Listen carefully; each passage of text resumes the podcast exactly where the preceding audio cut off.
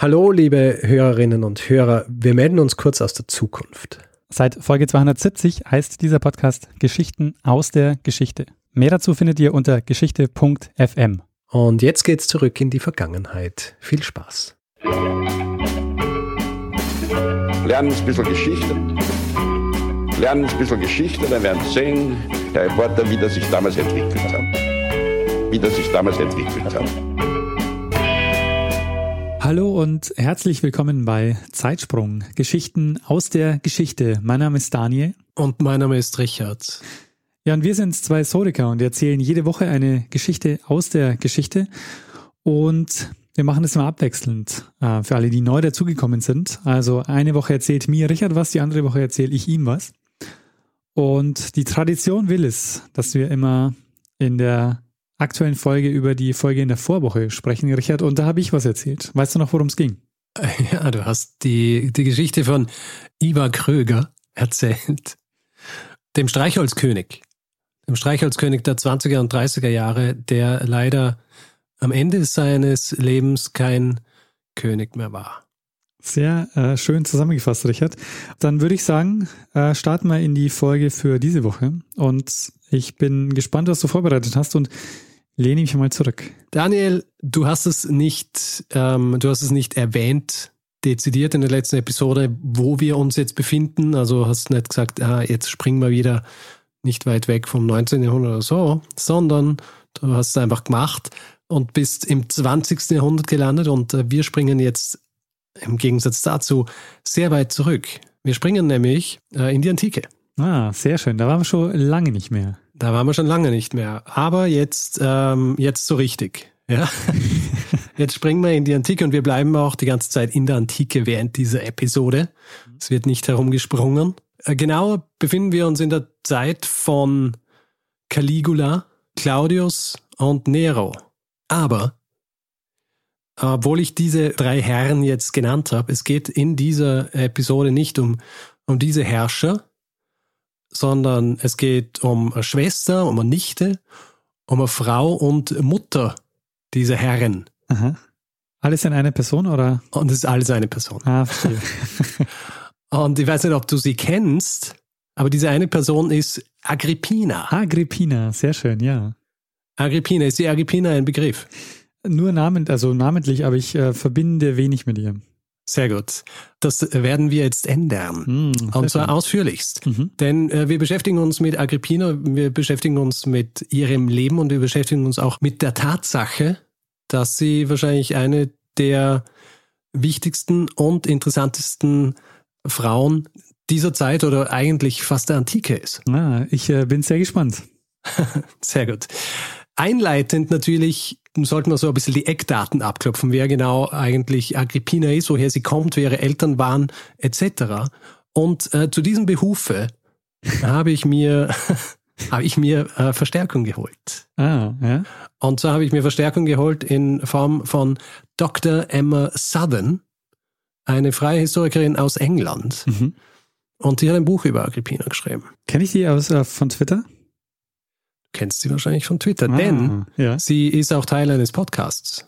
Verstehe. Der, der Sexy History Podcast. Ja, deshalb, ja, ich mir, mir kam, äh, das kam mir bekannt vor, sehr spannend, ja, cool.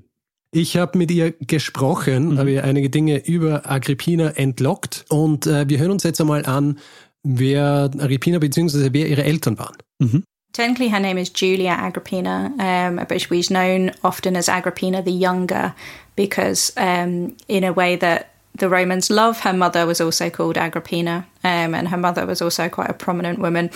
Um, she was the daughter of Agrippina the Elder and a guy called Germanicus, who were um, the kind of young, sexy prince and princess of Rome during the reign of Tiberius, uh, who is the second Roman emperor. And Germanicus is the son of Antonia Minor. So he is the grandson of Mark Antony. And he is adopted by Tiberius and is like the second in line to the throne, basically. Between them, they are immensely popular. They are just absolutely like the Beatles in Rome. Like people run out in the street and mob them wherever they go. They're just young and gorgeous. And he's a great um, he's a great general. He has loads of victories in Germany.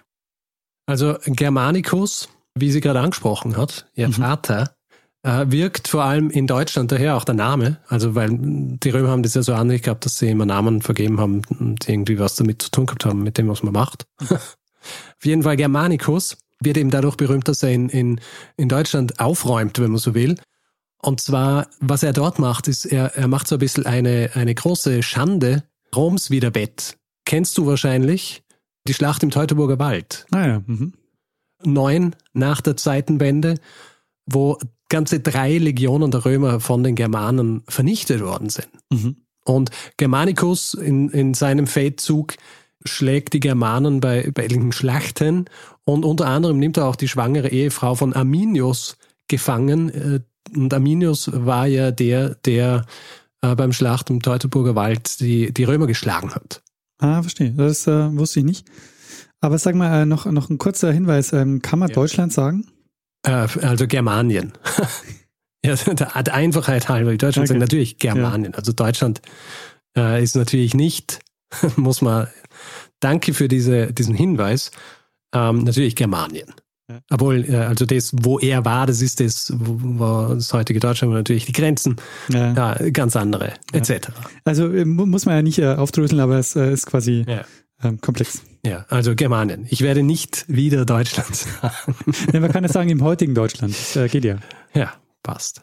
Auf jeden Fall, dieser Germanus hat, äh, hat sechs Kinder, drei Buben und drei Mädchen und Agrippina ist die älteste und ist auch in Germanien geboren. Und zwar ist sie an einem Ort geboren, der ungefähr dort ist, wo das heutige Köln liegt. Dazu aber später noch ein bisschen mehr. Agrippina und die restlichen die restlichen Geschwister gehen, nachdem Germanicus in Germanien gewirkt hat, gehen sie mit der Mutter wieder zurück nach Rom und äh, Germanicus macht Urlaub in Syrien und stirbt dort aber dann auf mysteriöse Art und Weise. Und du hast ja vorhin gehört, dass er der äh, Adoptivsohn von Tiberius ist, der zu dieser Zeit Kaiser ist und die Leute gehen davon aus, dass Tiberius ihn vergiftet hat, weil mhm. er ihn eigentlich überhaupt nicht mag. Weil Germanicus viel beliebter ist und er ist eben äh, dadurch, dass er sein Adoptivsohn ist, ist er quasi der Nächste, der an der Reihe wäre, wenn äh, Tiberius nicht mehr Kaiser ist. Das heißt, er ist ihm nicht sehr wohlgesonnen und die Leute in, in Rom, die trauen um diesen Germanicus, wie sie sonst um kaum jemanden getraut haben. Äh, es gibt unterschiedliche Darstellungen in den Quellen, was alles passiert, dass die Leute, also ein bisschen widersprüchlich, aber, aber alle sollen ausdrücken, dass da einfach die Leute sehr, sehr betroffen waren. Mhm. Was passiert dann mit den Kindern, beziehungsweise was passiert dann auch mit Agrippina, nachdem ihr, ihr Vater gestorben ist? Sie wird von ihrer Mutter aufgezogen und dann hören wir uns an, was als nächstes passiert. So, a solid decade later, after Agrippina is brought up by her mother alone and her alongside her brothers and sisters, her mother and older brothers, two oldest brothers, are killed by Tiberius under circumstances that we don't know because the, that bit of Tacitus is missing. And the only brother left standing is Caligula, who a little bit after that becomes the emperor. Um, and she gets to be the sister of the emperor, which is pretty good. Also sie ist jetzt die Schwester des Kaisers. Hm. So schnell kann es gehen. Aber nachdem erstmal zwei Brüder umgebracht wurden. Ja, nachdem gleich mal zwei Brüder umgebracht worden sind und ihre Mutter. Mhm. Ja. Und jetzt ist äh, Caligula auf dem Thron. Und Caligula ist ja wahrscheinlich ein Begriff, oder? Der, ja. der Kaiser. Also ja. wahrscheinlich vom Namen her in erster genau. Linie. Ja, vom Namen. Ich weiß jetzt äh, nicht viel mit ihm, äh, äh, nicht viel, was er gemacht hat, aber der Name sagt mal was. Das Einzige, was man in der öffentlichen Wahrnehmung heutzutage von Caligula weiß, ist, dass er angeblich sein Pferd zum Konsul machen wollte. Und wird gern so verwendet, um auszudrücken, wie verrückt er eigentlich war. In Wirklichkeit hat er das wahrscheinlich erwähnt, aber er hat es im Grunde erwähnt, um den Senat zu ärgern. Ja. Nicht, weil er wirklich vorgehabt hat, sein, sein Pferd zum Konsul zu machen. Also er wollte einfach dem Senat zeigen, dass er es könnte, wenn er es wollte, weil er allmächtig ist. Man hat ja auch gerade schon auch gemerkt in der äh, in dem Einspieler, dass die Quellenlage auch nicht so ideal ist, oder? Ja, genau. Ähm, sollte vielleicht noch sagen, ähm, Dr. Southern erwähnt Tacitus und Tacitus ist äh, quasi die Hauptquelle für diese Zeit. Und wie, die, wie viele Quellen, äh, nicht vollständig und wie viele Quellen, kann man sich auch nicht immer drauf, drauf verlassen. Äh, was da drin steht, beziehungsweise muss es einfach entsprechend interpretieren. Und wenn ich gerade dabei bin, dieses Gespräch, das ich mit Dr. Emma Southern aufgezeichnet habe, mhm. wird es dann noch als eine Bonusfolge geben. Ah, sehr. Denn ähm, es dauerte ungefähr eineinhalb Stunden und ich werde es äh, so gut wie uneditiert äh, dann veröffentlichen. Sehr schön. Weil es ist sehr spannend. Es sind viele Dinge drin, für die wir in dieser Episode keine Zeit haben, aber eben auch so Diskussionen um die Quellen kommt da noch ein bisschen mehr vor. Mhm. Caligula übrigens, sein eigentlicher Name ist ja nicht Caligula. Sein, sein eigentlicher Name war Gaius und im Grund ist er eigentlich nur Caligula genannt worden, um ihn zu ärgern, weil das sein Spitzname war, als er ein kleines Kind war. Mhm. Weil er eben auch in, in, diesen, in diesen Camps der Soldaten quasi aufgewachsen ist, beziehungsweise war, als er ein kleiner Bub war. Und Caligula ist die, ist die Verkleinerungsform von Caliga, dem Stiefel, den die Soldaten getragen haben. Ah. Also eigentlich ähm, ist er das Stiefelchen. Und so will natürlich niemand heißen, der Kaiser ist, in Wirklichkeit. Für Agrippina ist die Zeit als Schwester von Gaius eigentlich, also die Schwester des Kaisers in Form von äh, Gaius, äh, eigentlich sehr gut. Also sie kriegt viele Privilegien, die andere Frauen nicht haben. Also zum Beispiel ihre Schwestern und sie bekommen die Privilegien der vestalischen Jungfrauen verliehen. Und die vestalischen Jungfrauen äh, sind Priesterinnen gewesen und das Besondere an ihnen war, dass sie durch ihre Privilegien nicht mehr abhängig waren von ihren Eltern, von ihrer Familie. Das heißt, sie, sie waren im Gegensatz zu anderen unverheirateten Frauen, waren sie völlig selbstständig. Und das hat es normalerweise für Rom äh, nicht gegeben, auch nicht für Frauen, die sich quasi in diesen Top 1% befunden haben, so wie Agrippina. Außerdem, was er noch gemacht hat, war, dass er sie in die äh, Gebete mit aufnehmen hat lassen, wo darum gebeten wird, dass dem Kaiser gut geht. da hat er seine Schwester mit aufgenommen und er hat sie auch auf Münzen prägen lassen. Aber wie so viele Dinge, die so großartig scheinen, war nicht alles so gut. Und ähm, wer sich ein bisschen mehr mit Caligula beschäftigt hat, weiß auch, dass er einen recht schlechten Ruf gehabt hat. Und deswegen passiert auch Folgendes. Wir uns jetzt. He is very good to his sisters and he gives them loads of honours and he thinks they're brilliant. Um, and in return, they plot against him, plot to kill him with some troops in Germany. Which he discovers very early on into the plot. And there's this great scene where he um, turns up at their holiday home in a place called Melvania and um, uncovers the plot. And presumably, there's some kind of terrible showdown that ends with Gaius reading out Agrippina's love letters and there's a trial. And because he does like his sisters quite a lot, he doesn't execute them, he exiles them. So she gets exiled to quite a nice island, actually, called Pontia. Sie waren offenbar nicht so zufrieden mit ihm und äh, haben beschlossen, dass sie, dass sie ihn loswerden wollen, aber er kommt drauf. Und der eine Mann, der dabei war bei dieser Verschwörung, der wird, der wird umgebracht, aber seine Schwestern, die schickt er ins Exil und Exil in diesem Fall bedeutet eben, wie schon erwähnt am Schluss jetzt dieses Einspiels, dass sie nach Pontia geschickt wird, einer kleinen Insel, die so zwischen Rom und Neapel liegt, die heute Ponza heißt. Aha. Und äh, ist ja relativ nah an Rom, aber sie ist winzig und es gibt dort halt nichts. Ja. Also sie, sie wohnt dort in einer schönen Villa, hat auch ihre, ihr Gefolge und so weiter. Es ist ein bisschen wie Urlaub, nur einfach ein Urlaub, aus dem du nicht mehr weg kannst. Ah, und irgendwann wird sie da natürlich Fahrt. In der Zwischenzeit allerdings, während sie auf dieser, in diesem im Exil lebt, sind die Leute in Rom weiterhin unzufrieden mit Caligula und es gibt einen weiteren Versuch, den Kaiser loszuwerden und der ist diesmal erfolgreich. Und Caligula wird von Mitgliedern der Prätorianergarde ermordet. Ach. Die Prätorianer sind ja die, sind ja die einzigen Soldaten, die in der Stadt erlaubt sind. Normalerweise dürfen keine Soldaten in die Stadt und nur die Prätorianer, die den Kaiser schützen sollen, ähm, die dürfen in der Stadt sein. Und ähm, ja, bedeutet natürlich, wenn, wenn sie die als Kaiser nicht wohlgesonnen sind, dann geht eine gewisse Gefahr von ihnen aus. Ja.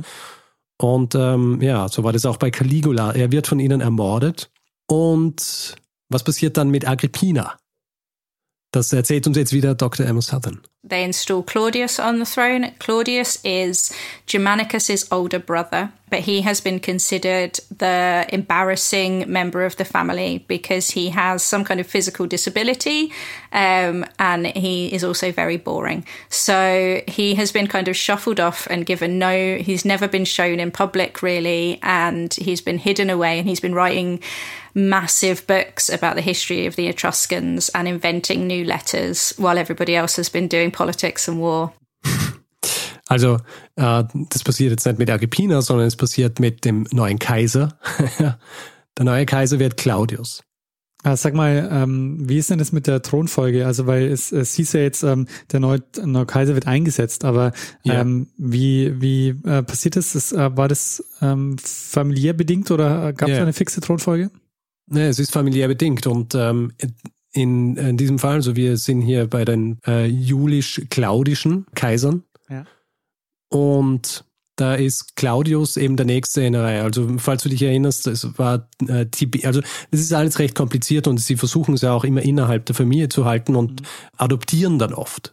Ja? Ah, ja. Also sie adoptieren Leute als, als Söhne, damit die zu den Kaisern gemacht werden können. Und so war es ja zum Beispiel bei Germanicus. Also Germanicus wird von Tiberius adoptiert, damit er der Thronfolger würde. Germanicus natürlich, wie wir wissen, ist tot. Das ist der Bruder von Germanicus jetzt derjenige, der als nächster in der, in der Linie ist. Und deswegen wird er Kaiser. Allerdings, wie schon erwähnt von äh, Dr. Southern, Claudius ist niemand, den man so als Kaiser erwarten würde und er ist auch nicht wahnsinnig beliebt, weil er im Grund überhaupt nichts mit Politik am Hut gehabt hat. Also er ist eher so ein bisschen ein verkrachter Intellektueller, wenn man so will. Und er wird von den Leuten nicht gemocht. Und er als Onkel von Agrippina holt sie aber wieder zurück. Also er holt sie aus dem Exil zurück und mhm. Agrippina kommt zurück, sie, sie kriegt ihre Güter wieder, bekommt ihren Status auch wieder und man darf ja auch nicht vergessen, Agrippina als Tochter von Germanicus, der so verehrt worden ist, die mag man in Rom. Ja. Und äh, da kommt sie wieder hin zurück. Äh, was ich auch noch erwähnen sollte, zu dem Zeitpunkt, als Agrippina zurückkehrt, ist sie schon einmal verwitwet. Ja, mhm. also schon einmal verwitwet. Sie hat, ähm, äh, bevor sie ins Exil geschickt worden ist, hat sie einen äh, gewissen Domitius geheiratet, Sie wird ins Exil geschickt und während sie im Exil ist, stirbt ihr Ehemann, wird nicht ermordet, stirbt tatsächlich an einer Krankheit. Agrippina hat von ihm aber ein Kind. Und dieses Kind heißt Gnaeus Domitius Ahenobarbus oder wie er später heißen sollte, Nero. Ah, verstehe, okay. Da ist jetzt also die, ähm, die Mutter von Nero und äh, die Nichte von Claudius. So und die es. Tochter von Germanicus. So ist es, sehr gut. Wahnsinn. sehr gut. So schnell, so schnell geht es. Und ich habe es mir gar nicht aufgeschrieben. Also Agrippina ist verwitwet, ihr Mann ist gestorben, während sie im Exil ist. Sie bekommt jetzt aber einen neuen Ehemann, quasi von Claudius. Der neue Ehemann ist langweilig, aber er macht ja auch keine Probleme, also gerade ideal für Agrippina, die im Grund ähm, einfach nur in Ruhe Rom genießen will, mit so vielen Freiheiten wie möglich. Ja. Und äh, da ist es gut, wenn sie verheiratet ist. Claudius während dieser Zeit ist verheiratet mit einer Frau namens Messalina. Ah, die äh, sagt mir auch was. Messalina sagte ja vielleicht etwas aus einer Episode, die ich gemacht habe, über eine Kaiserin aus dem Mittelalter, Barbara von Cilly. Ja, richtig. Denn Barbara wurde ja bezeichnet als die deutsche Messalina. Ja. Du kannst dir also vorstellen, diese Messalina, die Frau von Claudius, hat einen ganz schlechten Ruf. Mhm. Also zu dem Zeitpunkt, als Barbara von Cilly, also im ähm, 15. Jahrhundert, so bezeichnet worden ist, hat die Messaline durch die Quellen einen entsprechenden Ruf gehabt. Generell ist es aber so, dass sie einfach sehr jung ist, als sie den Claudius heiratet. Das ist, glaube ich, so Anfang 20. Und gemessen an den Dingen, die sie tut, beziehungsweise der einen großen Sache, die sie äh, ganz am Schluss macht, ist sie auch nicht wahnsinnig gescheit. Und was genau sie macht, hören wir uns jetzt an. Mhm. Claudius's wife does something, and this is one of the reasons why I say that people are weird. And like she, she decides while Claudius is on a day trip to marry someone else in the middle of Rome as the Empress of Rome in a city which is very public you know, she has a wedding ceremony and marries a guy. Um, and even the bit of Tacitus when he's describing it is just like he just can't believe that it happened. he is just baffled by the fact that it happened. And it is utterly baffling. And very obviously, this ends up in her being executed because you, you can't have that kind of thing, which leaves Claudius um, wifeless. And something happens that is super weird and mysterious, and there's no real good explanation for it. Suddenly, Claudius gets the law changed, the incest law changed, um, and marries his niece. He marries Agrippina. Äh, das muss uns jetzt aber nochmal ähm, genauer aufdröseln. Gut, also diese Messalina. Messalina, während Tiberius nicht in der Stadt ist, beschließt, dass sie jemand anderen heiraten will. Einen Schauspieler. Und sie heiratete ihn öffentlich in der Stadt. Also bei einer öffentlichen Zeremonie. Und das geht natürlich nicht, weil sie ist mit dem Kaiser verheiratet und wird eben Stantipede exekutiert. Und Claudius hat keine Frau mehr, braucht aber eine Frau. Und du fragst dich jetzt natürlich, wie, wie, wie kann es sein, dass er jetzt plötzlich seine Nichte heiratet? Also gibt es sonst niemanden, den er heiraten kann. Und äh, tatsächlich ist es so, dass Agrippina von den Frauen, die, zu, die zur Verfügung stehen, die äh, beste Wahl ist. Also es gibt diese Geschichte, die bei Tacitus vorkommt, dass sich drei Berater von Claudius, drei freigelassene Sklaven, die für ihn arbeiten, die setzen sich an einen Tisch mit ihm und jeder von ihnen muss ihm einen Vorschlag machen, welche Frau geeignet wäre für ihn. Und einer nimmt Agrippina und sagt, dass sie erstens einmal aus dieser ehrwürdigen Familie kommt. Ja, also das, äh, diese, diese königliche Familie, das ist natürlich wichtig. Außerdem hat sie einen Sohn, der mittlerweile schon 13 Jahre alt ist, also quasi einen Erben beziehungsweise einen, einen Nachfolger für, für Claudius, einen potenziellen. Und dadurch, dass sie schon ein Kind hat, hat sie auch gezeigt, dass sie, dass sie fruchtbar ist. Mhm. Das heißt, wenn er wollt, könnte er auch sogar noch mehr Kinder zeugen. Und es äh, reicht. Aber diese Geschichte mit der Messalina, die lässt sich nicht erklären. Also wie die draufkommt, da mitten in der Stadt noch jemanden anders zu heiraten. Hm, in dem Gespräch, das wir geführt haben, gehen wir noch ein bisschen näher drauf ein. Okay. Ähm, warum sie das gemacht hat. Aber ich meine, Spoiler, es ist nicht wirklich nachvollziehbar. okay. Also ähm, man muss einfach davon ausgehen, dass sie, dass sie jung war, dass sie wahrscheinlich auch keine Lust mehr gehabt hat auf die ganze äh, verheiratet mit dem Kaiser sein Chose und äh, deswegen das gemacht hat. Aber kann man dann in dieser, in, in der ausführlichen, im ausführlichen Gespräch auch noch nachhören. Jetzt fragst du dich natürlich, wie ist das für Agrippina? Will die ihren Onkel heiraten? Ja, wie ist das für Agrippina? Und äh, mussten dafür jetzt auch, habe ich das richtig verstanden, Gesetze geändert werden? Richtig. Es, wär, es werden Gesetze geändert und Gesetze geändert in Rom, wenn es was ist, was der, was der Kaiser haben will, das funktioniert meistens so, dass der Kaiser jemanden hat im Senat, der für ihn Dinge einbringt. Mhm. Er sagt, hm, ich habe die Idee gehabt, dass wir das und das machen können. In Wirklichkeit kommt es natürlich vom Kaiser.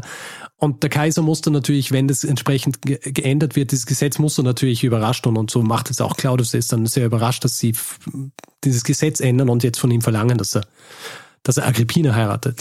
ja, also dass diese Inzestgesetze hier, hier geändert werden. Mhm. Die Frage ist natürlich, wie ist das für Agrippina und wollte sie das eigentlich auch? Und äh, das hören wir uns jetzt an. Obviously it is a kind of it's a set piece that he writes that this happened, but that's his theory. But that makes Agrippina a kind of passive object in that she had nothing to do with it. Um, Suetonius, who is a biographer, um, says that she seduced him by sitting on his lap and kissing his cheek, which is a way of making her basically into a whore. Um, and making Claudius into somebody who's too dumb to do anything. As soon as there's a woman in front of him, he just has to marry her, um, regardless of what's going on. Possibly it was somewhere in the middle. Possibly it was something completely different. Possibly he decided that he wanted to marry her and she, as a woman, had no legal power and had no ability to say no, um, which I think is something that is often forgotten when we're talking about this stuff. Like she has even if she didn't want to marry her uncle, she had absolutely no ability to say no. It would have been a marry him or probably die. but yeah, they got married on New Year's Day. Um, and then she was married to her 50 year old uncle, her third husband. Tacitus writes about this as if it is as if an earthquake hit Rome that day and everything after was picking up after the earthquake because he thinks that she immediately becomes powerful and Tacitus hates that. Hates. Also sie ist jetzt verheiratet mit, mit dem Kaiser. Sie ist jetzt die Frau des Kaisers. Ja. Vorher die Nichte, jetzt die Frau. Und ähm, äh, wie wir gerade gehört haben, Tacitus findet das natürlich grauenhaft, weil was hier passiert ist, dass sie jetzt mächtig wird und eine Frau, die so mächtig wird, das, äh, das kann natürlich nicht sein. Ja, Sodom und Gomorra, ne? Ja. Sodom und Gomorra. Wie mächtig sie tatsächlich wird, das lässt sich ähm, schon daran festmachen, äh, dass ihr kurz darauf der Titel Augusta verliehen wird. Mhm. Und Augusta ist quasi das Gegenstück zum Augustus und Augustus ist ja im Grund ein Teil des Kaisertitels. Und Augusta ist das Gegenstück und ist eigentlich vergeben worden von, von Kaisern an, an ihre Frauen oder an Verwandte, also Mütter zum Beispiel auch. Agrippina ist aber die erste Frau, der dieser Titel verliehen wird, die noch fixer Bestandteil des öffentlichen Lebens ist. Mhm. Und das ist quasi der Ausdruck der Macht, die ihr jetzt zur Verfügung steht. Also sie ist jetzt nicht nur die Frau des Kaisers, sondern sie ist jetzt im Grunde seine Partnerin. Also auch, wenn man so will, arbeitstechnisch. Mhm. Ja, das heißt, sie ändert auch ein bisschen ihre Rolle, weil vorher hast du ja erzählt, sie hat eigentlich sich politisch nicht, ähm, nicht betätigt, aber jetzt, ähm, jetzt ändert sich das. Also sie hat sich politisch vorher nicht wirklich betätigt, öffentlich, weil sie es nicht können hat. Als okay. Frau. Ja. Also das ist sie, das war keine Möglichkeit für sie. Also wenn ich gesagt habe, sie wollte nur quasi Rom genießen, dann bedeutet das, dass sie halt in Rom sein wollte, bedeutet aber nicht, dass sie kein Interesse gehabt hat an am politischen Leben, aber es, ihr, ihr steht es natürlich nicht offen, sich entsprechend einzubringen. Und das ist jetzt natürlich anders, weil jetzt ist sie im Grund beinahe gleichwertige Partnerin des Kaisers. Also du musst dir ja vorstellen, die, die Arbeit von einem Kaiser, wenn man, wenn, wenn wir uns das vorstellen, was ein Kaiser macht den ganzen Tag, dann mhm. haben wir immer so vor dem inneren Auge so diese, diese Bilder, dass er einfach rumliegt und ähm, isst und dann vielleicht kommt jemand und äh, den exekutiert oder solche Geschichten. Mhm. In Wirklichkeit haben die ja von, von morgens bis abends gearbeitet. Da sind Leute gekommen Bittsteller, Klienten, wenn man so will, die wollten von ihnen Dinge äh, und die haben sie empfangen in der Früh und haben richtige Arbeit geleistet halt. Und sie ist jetzt, sie sitzt jetzt quasi an der Seite des Kaisers und, ähm, und arbeitet damit. Mhm. Und dazu hören wir uns jetzt auch äh, noch ein bisschen was an. And that is the first time that a woman has become a partner in rule. Every previous woman has kind of confined themselves, for better or for worse, to the proper domestic sphere of womanly influence. Um, and Agrippina shows up receiving diplomatic missions and appearing sitting on a throne next to Claudius and becomes a part of his advisory council um, and absolutely scandalizes everybody as a result because a woman has never done that before and a woman is not supposed to do that. And they the romans literally think that women are incapable of doing that. So they they don't like it one bit. War da eine Katze ja. im Hintergrund? ja, also Katze im Hintergrund. Die Katze äh, ist, äh, glaube ich, noch bei ein oder zwei Einspielern im Hintergrund. Irgendwann habe ich dann gefragt, ob sie die Katze rauslassen will oder reinlassen. Und dann hat sie sie reingelassen und dann hat sie aufgehört zu mir. Ähm, hört man dann auch noch mehr im eigentlichen Gespräch. Aber sie hat gedacht, sie hat gedacht, die kann sie nicht hören. Aber offenbar ist das Mikro so gut, dass man. Und die Katze war, glaube ich, auch recht verzweifelt. Ja, wir kennen das ja hier auch aus Ausnahmen. Äh, ah, aus. Ja, bei dir hört man halt in erster Linie die Katze niesen. ja, stimmt. Oder wenn sie sich, wenn sie sich auf dein Mikro legt oder so. oder aufs Kabel oder sonst wie.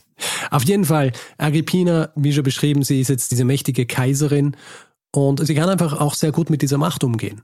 Und die Sachen, die sie macht, die sind, die sind gut. Also die sind gut fürs Kaiserreich, die sind, sind gut für Rom und äh, wie gut, hören wir uns jetzt an.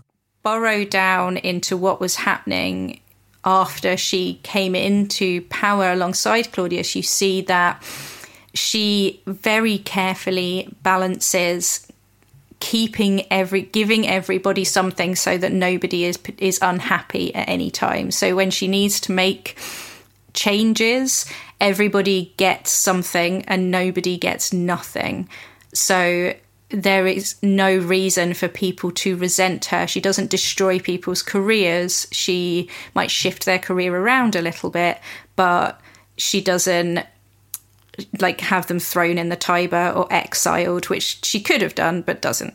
Um, and so she is very good at making friends. Um, and when you look at the at things like how many people are executed or exiled during Claudius's reign, you see that almost all of them happen before Agrippina comes into power, and there are no attempts against Claudius's life after she becomes empress. Like the coups and attempted assassinations just drop off, and she is involved clearly in arranging some quite difficult situations. So there's a big situation in Jerusalem which could be really difficult.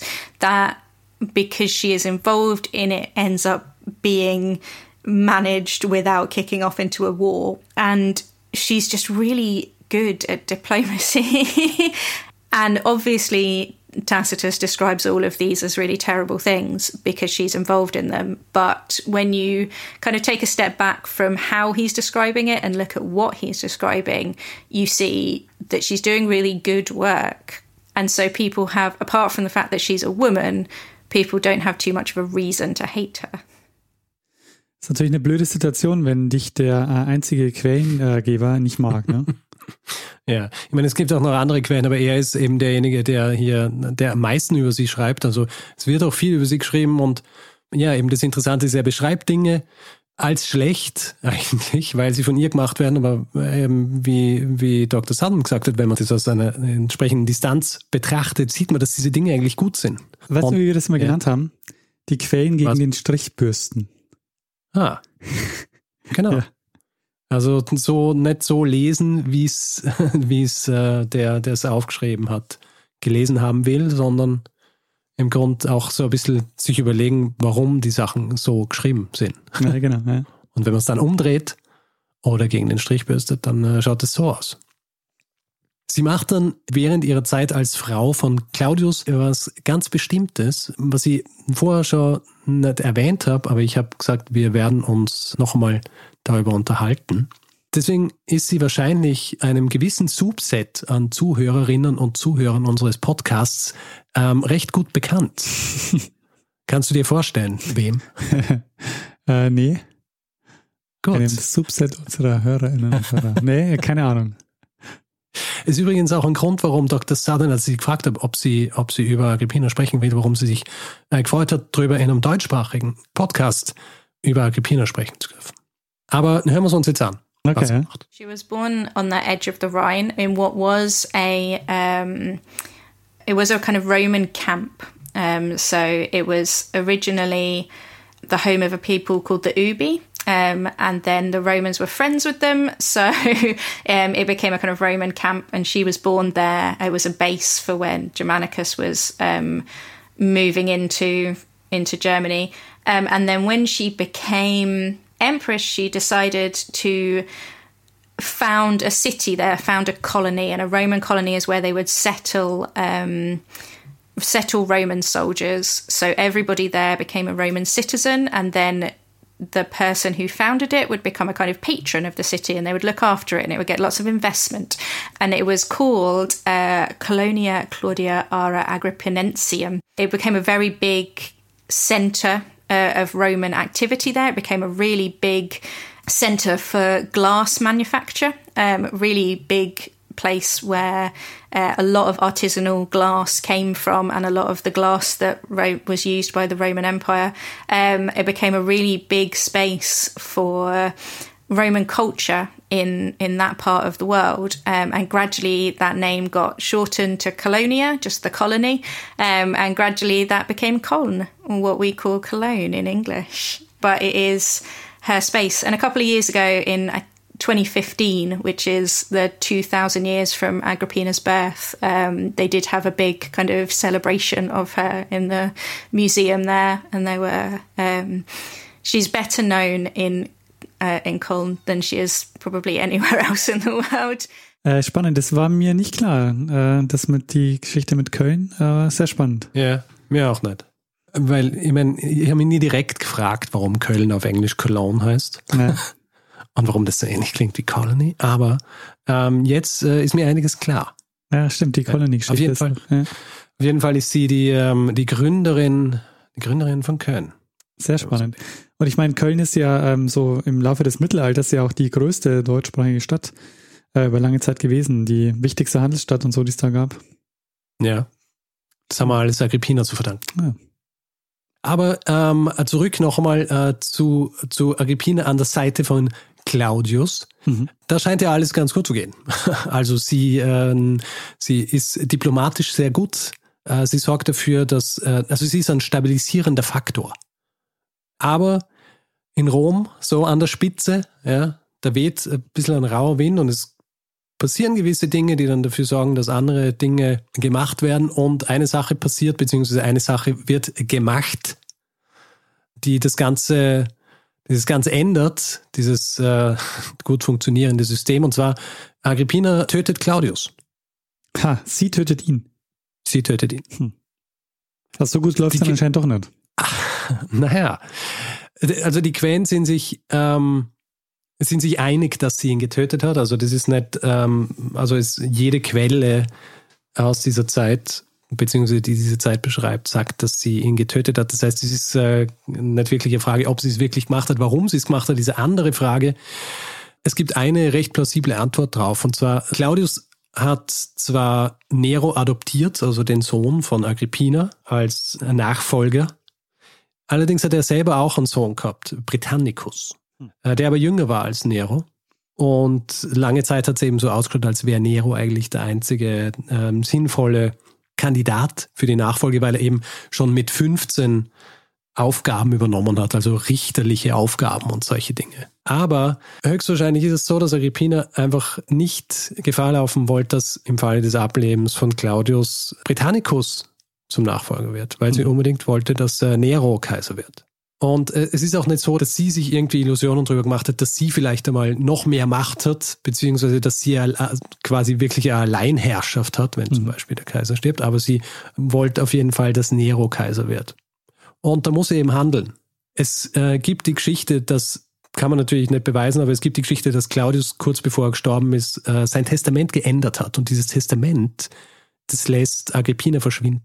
Also es kann gut sein, dass er äh, festgelegt hat, dass eigentlich sein Sohn Britannicus sein Nachfolger werden sollte. Tja, ähm, also sie vergiftet Claudius, Claudius stirbt und es wird Nero eingesetzt als äh, der rechtmäßige Nachfolger. Weißt du, wie alt er zu einem Zeitpunkt dann war? Nero war zu diesem Zeitpunkt 17. Ah. Eigentlich völlig ungeeignet als Kaiser, weil er ein 17-jähriger Bub ist. Aber er wird jetzt als Kaiser eingesetzt und für Agrippina ist es im Grund, wie soll ich sagen, die Krönung ihres Lebenswerks. Mhm. Also für sie, ähm, sie sieht sich jetzt auch so nicht nur als die Mutter des Kaisers, sondern sie sieht sich auch als genauso mächtig, wie sie vorher war, nicht? Vielleicht, vielleicht sogar mächtiger. Mhm. Allerdings kommen Dinge oft anders, als wir es uns erwarten und so geht es auch Agrippina und sie wird jetzt für einen Fehler büßen, den sie früher gemacht hat, von dem sie aber noch nicht gewusst hat, dass es ein Fehler ist, wie so oft bei Fehlern, die man macht. Sie hat nämlich schon einige Zeit vorher Seneca, den Philosophen, zu einem Mentor von Nero gemacht. Mhm.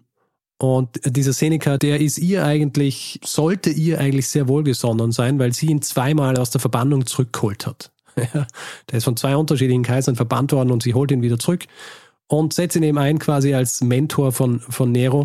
Und er fällt ihr, er fällt ihr in den Rücken. Und wie, das hören wir uns jetzt an. As soon as Nero becomes emperor, Seneca writes this speech for Nero, um, in which he says that the first thing that's going to change in the Roman Empire is that there's going to be no more interference from the imperial household in politics. So there'll be no more freedmen and slaves and women involved in politics, basically, which is a direct blow and saying no more girls. Tja, no more girls. Und das bedeutet natürlich auch, dass diese Position, die Agrippina bisher inne gehabt hat, dass sie die jetzt nicht mehr hat. Mhm. Es gibt dann einen Vorfall, der, der so einschneidend ist, wo sie bei einer Delegation, die kommt, sich quasi auch hinsetzen will neben den Kaiser, beziehungsweise neben den, den Kaiserthron. Und da wird sie dann auf äh, Antreiben von, von äh, Seneca von Nero abgehalten davon. Und danach quasi unsichtbar für die Quellen. Also sie kommt dann ab diesem Zeitpunkt die nächsten Jahre, die nächsten fünf Jahre bis zu ihrem Tod nimmer vor. Mhm. Also bis zu ihrem Tod, äh, da kommt sie dann wieder vor, aber in diesen fünf Jahren kommt sie nimmer in den Quellen vor. Was nicht bedeutet, dass sie nicht mehr in Rom war. Also man, man kann es, man weiß es nicht, weil man nicht weiß, wo sie wirklich war. Aber die Theorie von Dr. Southern ist, ähm, und das ist, glaube ich, auch eine recht verbreitete Theorie, äh, dass sie in Rom verweilt hat, weil, wenn man sich den Unterschied anschaut zwischen äh, den ersten fünf Jahren der Regierungszeit von Nero bis zum Tod von Agrippina, dann merkt man, dass es da einen stabilisierenden Faktor gegeben hat. Mhm. Ja, also all die Dinge, die Nero gemacht hat, die man weiß über Nero, die schrecklichen Sachen, die er gemacht hat, all diese Dinge passieren, nachdem Agrippina gestorben ist. Und die ersten fünf Jahre seiner Herrschaft laufen gut, also diplomatisch und so weiter, passt eigentlich alles. Mhm. Und Tacitus müsste jetzt auch wieder zufrieden sein. Naja, Tacitus äh, schreibt einfach nicht mehr über Agrippina. Mhm. Also sie kommt bei Tacitus nicht mehr vor in dieser Zeit. Und es ist auch anzunehmen, dass Agrippina weiterhin involviert war in Rom und auch mit ihrem Sohn.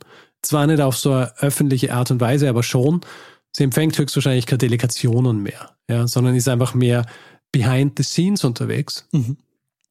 Ein weiterer Hinweis, dass sie wirklich noch dort gewesen sein muss und wirklich noch mit Nero zu tun gehabt hat und einen gewissen Einfluss gehabt haben muss, ist, dass er nach fünf Jahren beschließt, sie umzubringen.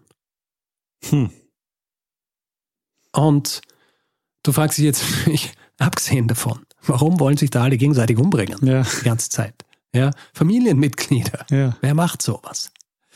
Es gibt eine recht schlüssige Erklärung, warum Nero, warum Nero das machen wollte. Und zwar, er wollte, er wollte eine Frau heiraten, und zwar Popea. Und äh, das Problem dabei ist, dass Nero zu diesem Zeitpunkt schon verheiratet ist. Hm. Und zwar mit Octavia.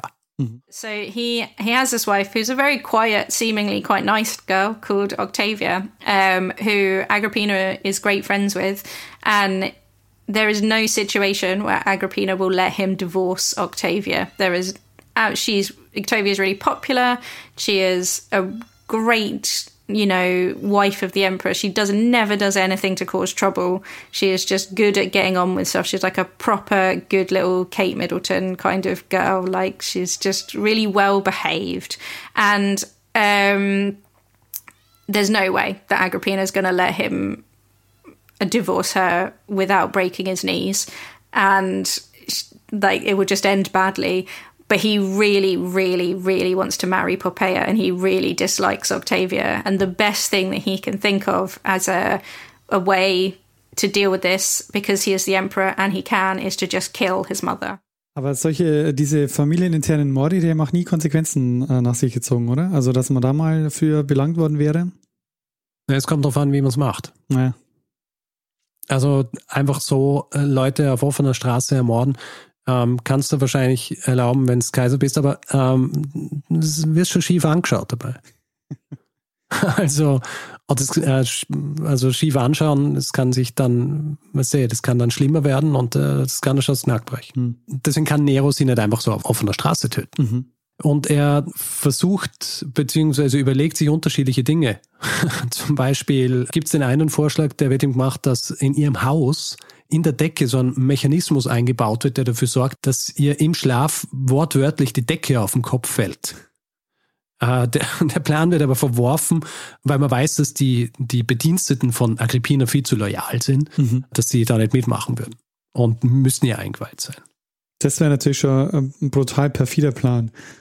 also ziemlich perfide, aber ähm, wir hören uns jetzt an, was der eigentliche Plan war und ich muss sagen, er ist ähnlich perfide. So this guy who is in charge of the navy has seen some kind of like games with a trick boat and he thinks this is a great idea.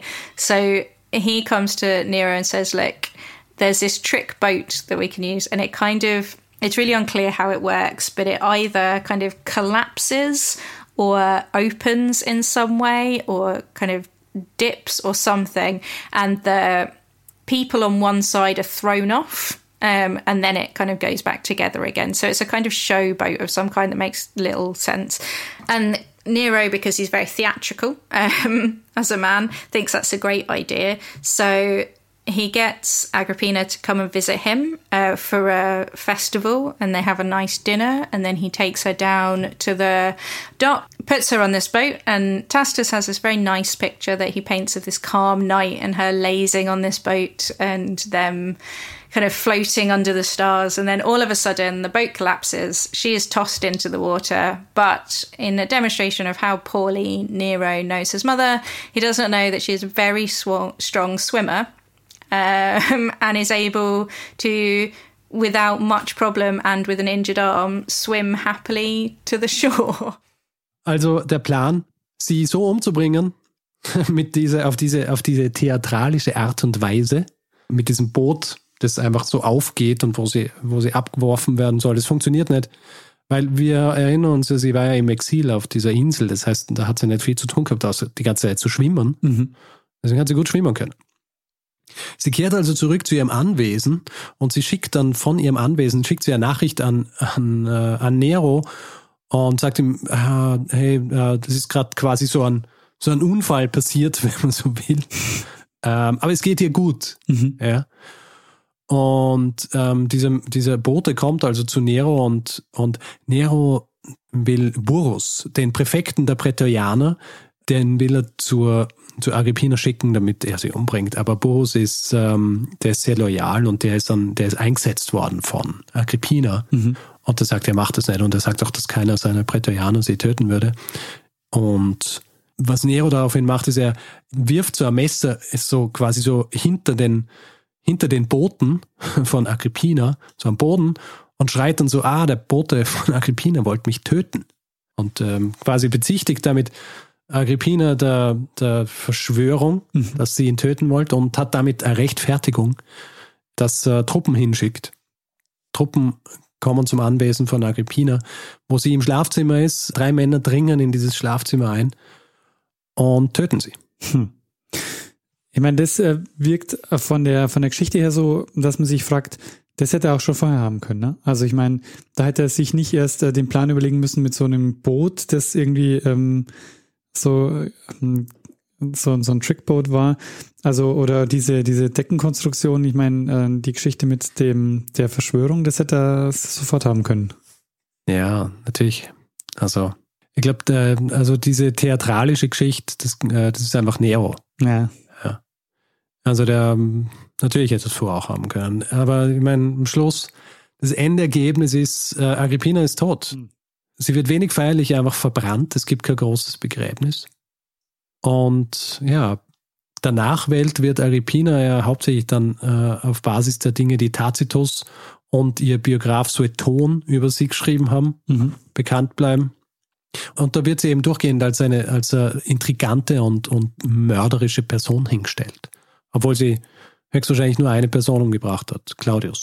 Und äh, wie wir gehört haben, äh, damit ist sie auch nicht einmal, also das ist quasi der Durchschnitt.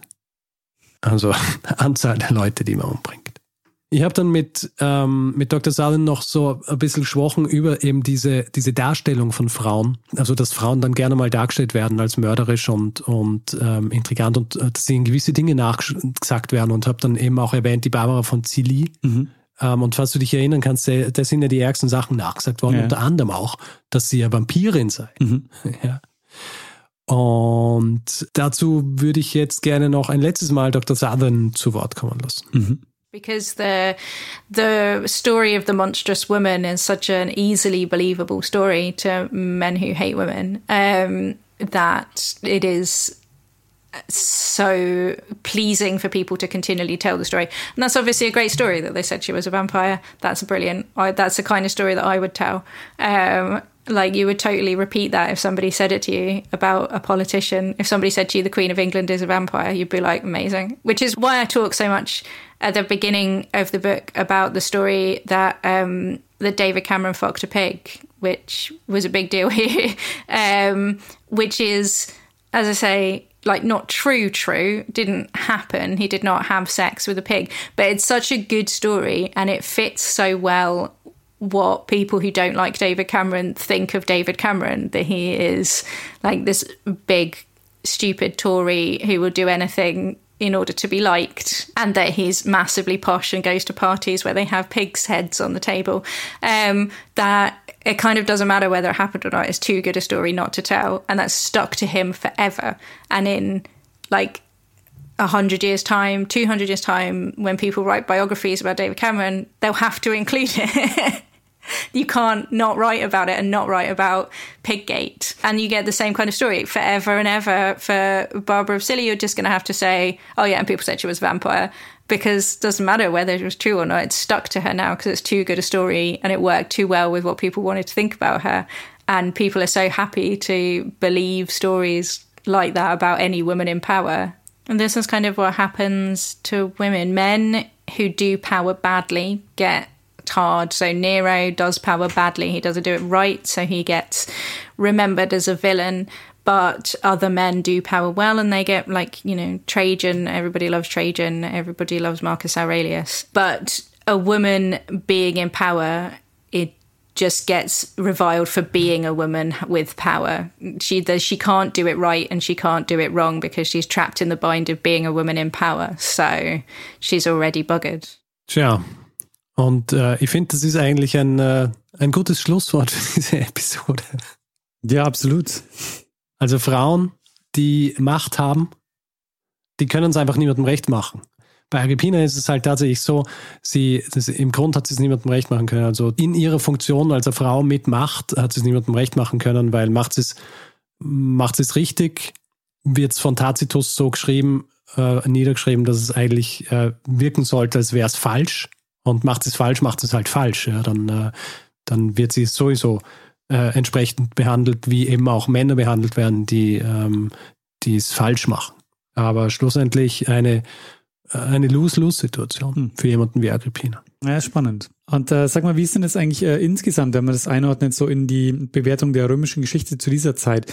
Ähm, ja. Weil Nero ist ja auch einer, der dann, ähm, der dann so als der, der Wahnsinnige beschrieben wird äh, in den Quellen hm. ähm, der dann rum anzündet. Ähm, ist, ist das so äh, überhaupt so ähm, eine Phase, in der, in der so die, in der man so eher so diese römische Dekadenz quasi ähm, äh, äh Ich glaube, das kommt erst. Äh, nach Nero ist es dann, ja, da kommt, nach Nero kommt, glaube ich, das Vier-Kaiser-Jahr, wo es dann diese rapide Abfolge gibt an, an Kaisern.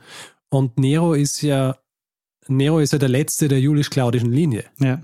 Also nach ihm, äh, nach, die, nach ihm ist die ausgestorben und danach äh, wird es dann schwierig. Also die, die Tatsache, dass zum Beispiel Ela Gabal, der da einige Zeit später kommt, dass zu diesem Zeitpunkt die Prätorianer eigentlich schon so bekannt dafür sind, dass sie unliebsame Kaiser einfach ähm, quasi abstechen und im Tiber versenken, das wirft schon ein gewisses Licht drauf, wie die wie instabil das Ganze war, ja. Mhm. Und äh, wie, und wenn Sie erinnern an die Geschichten, die Ela Gabal aufgeführt hat, was Dekadenz angeht und so weiter. Ja. Also ich glaube, das ist dann eher so diese große Zeit, wo es dann so richtig dekadent wird. Ich glaube, die, diese Zeit mit Tiberius und, und Caligula und Claudius und Nero, das ist so diese Zeit, die nicht lang nach Augustus kommt und Augustus ist ja quasi der, der Kaiser. Ja, das ist ja der ursprüngliche Kaiser mhm. eigentlich. Und äh, das ist ja quasi noch frühes Kaiserreich. Ja. Und da wird versucht, das Kaiserreich ja noch gut ausschauen zu lassen. Ich meine, man darf auch nicht vergessen, Kaiser, Kaiser sein zu diesem Zeitpunkt war ja schwierig, weil du auch zum Beispiel den Senat gehabt hast. Das heißt, du hast ja nicht einfach, du hast schon allein regieren können, wie es zum Beispiel Caligula gemacht hat, aber du hast halt dann immer mit dem Senat kämpfen müssen. Mhm. Und äh, viele Dinge, die dann natürlich geschrieben werden über, über Kaiser, sind dann oft auch natürlich eingefärbt von, von solchen Konflikten wenn man dann über die wahnsinnige, wahnsinnige Dekadenz von Kaisern hört und die Sachen, wie, die sie machen, wie zum Beispiel ihr, ihr Pferd zum Konsul, dann sind es natürlich auch immer äh, entsprechende ideologische Einfärbungen, wenn man so will. Ja. Aber äh, sehr, sehr spannend, Richard. Also ähm, ich hatte vorher wenig Ahnung über, ähm, also wenig gewusst zum Thema Agrippina. Ja, ich auch. Aber ähm, also was, was ich echt faszinierend fand, äh, jetzt war auch diese, diese Bandbreite an. Ich meine, sie hat im Grunde genommen äh, drei Kaiser, ähm, mit denen sie sehr eng ähm, quasi Ja. war, mit einem verheiratet. Der eine war ihr Vater und der andere ihr Sohn. Na, Vater war keiner. Germanicus Ähm. war nur General. Ah, okay. Bruder, Bruder, Onkel, Mann, Sohn. Sehr gut. genau sowas, ja. Und ich Also- meine, wenn wir, wenn wir streng, äh, wenn wir streng sind, war ihr, war Tiberius ihr Großvater, quasi Adoptivgroßvater. Ja. Ja, also der, der Kaiser, der an der Macht war, als ihr Vater noch gelebt hat. Also das ist schon eine, eine arge Bandbreite, die, äh, die allein schon faszinierend ist. Mhm. Und eine, eine Sache, was die Quellen angeht, es ist ja nicht- nie wirklich dezidiert über Agrippina geschrieben worden in den Quellen, sondern immer in Verbindung mit den Männern, mit denen sie gerade zu tun gehabt hat. Mhm. Wenn gerade irgendwie nichts Interessantes passiert ist, mit dem Kaiser zum Beispiel, dann ist auch nichts über Agrippina geschrieben worden. Deswegen gibt es immer wieder Löcher, Mhm. wo man nicht weiß, was sie gemacht hat. Eben zum Beispiel auch diese fünf Jahre, wo sie einfach äh, nicht erwähnt wird. Da war sie da, aber es hat halt offenbar nichts gegeben äh, in Verbindung mit dem Kaiser, wo es sinnvoll gew- gewesen wäre, dass über sie geschrieben wird. Was natürlich die Erforschung von jemandem wie, ähm, also von einer Frau wie ihr, sehr schwierig macht und, und da muss man natürlich dann auch entsprechend interpretieren und die, und die Quellen einfach äh, wirklich so, wie du es auch sagst. Wie hast du es genannt? Querbürsten? Gegen den Strichbürsten. Gegen Ja. den Strichbürsten. Ja, ich meine, man muss sich das ja wirklich mal äh, vor Augen halten, dass die Quellenlage da so ist, dass, also wenn, wenn wir uns mit, äh, mit dem 19. Jahrhundert beschäftigen, dann muss man immer ähm, auswählen, weil man einfach viel zu viele Quellen hat.